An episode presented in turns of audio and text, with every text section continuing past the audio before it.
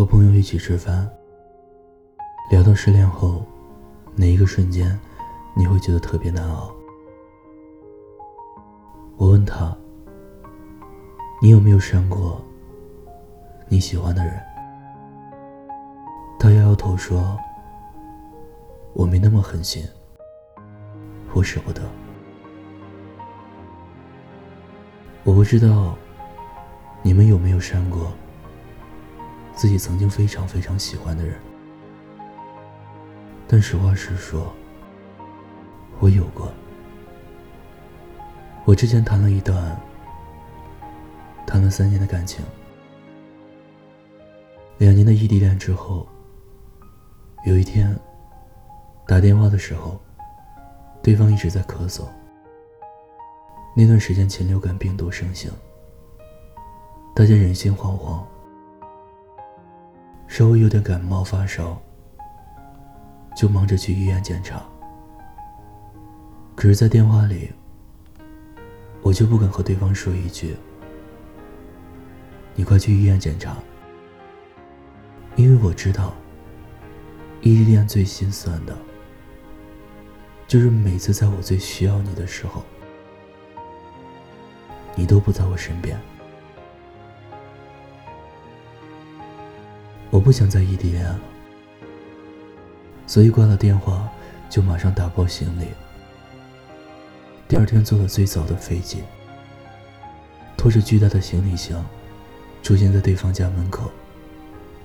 哐哐一顿敲门。对方开门看见我的时候，一脸懵逼。还没等给他反应的时间，我就说：“我回来了，我再也不走了。你现在立刻马上。”穿衣服换鞋，我带你去医院检查。那天他兴奋的像个小孩一样，抱着我，欢呼转圈圈。我以为我们会就此开始新的幸福生活，可惜好景不长，一年以后我们分手了。我接受不了。他总是出去和朋友喝酒，总是给陌生女孩的自拍点赞。他觉得我太宅，管太多又太粘人，吵到最后我们都累了，也没有什么大的原因就散了。果然应了那句老话：被爱情的都是细节。特别特别想他的时候，就悄悄打开对话框，打了很多字，然后再一个一个的删掉。这种感觉，每个失恋过的人都能够感同身受吧。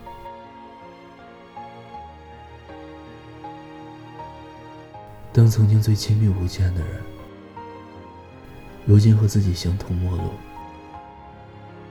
当那个每天和自己互道晚安的人再也不联系，那感觉就像是心里空了一个位置，此后即使人来人往，再也没有谁可以住进去了。把他从我微信列表删掉的那一刻，我才明白。有些人不是放下，再删掉，而是删掉，才能放下。只有当他不再出现在你的眼前，当他的一切都和你无关，当他不再能决定你一天的心情是好是坏，你才有机会摆脱。过去的阴影，遇见全新的生活。其实删掉那个曾经爱过的人，只是一个仪式，告诉自己要下决心告别过去，有勇气重新开始。我们删掉对方的联系方式，其实不是为了放过对方，而是为了放过自己。就像东野圭吾曾说：“我能把房门上锁，并非为了不让他进去，而是为了防止自己逃到他身边。”所以，如果分开了，就别再联系了，也别再缅怀从前，说什么还能做朋友的鬼话。真爱过的人是没有办法再做朋友的，拼命回头的人更是走不了远路的。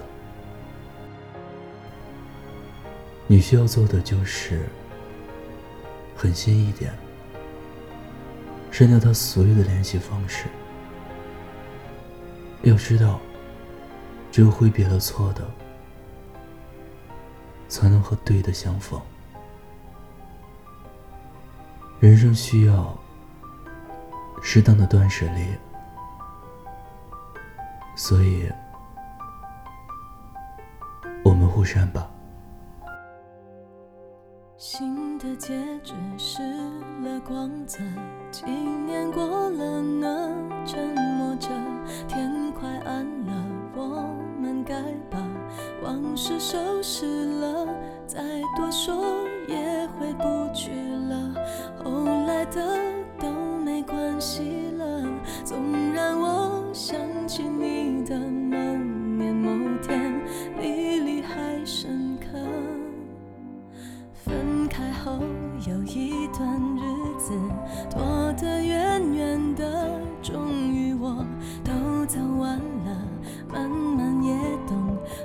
是不懂得，此刻你生疏的温柔。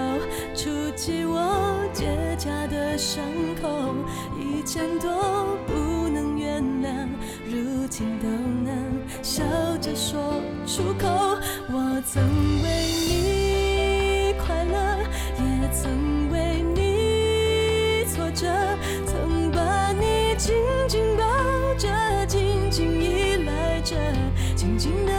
着，离开很不舍得。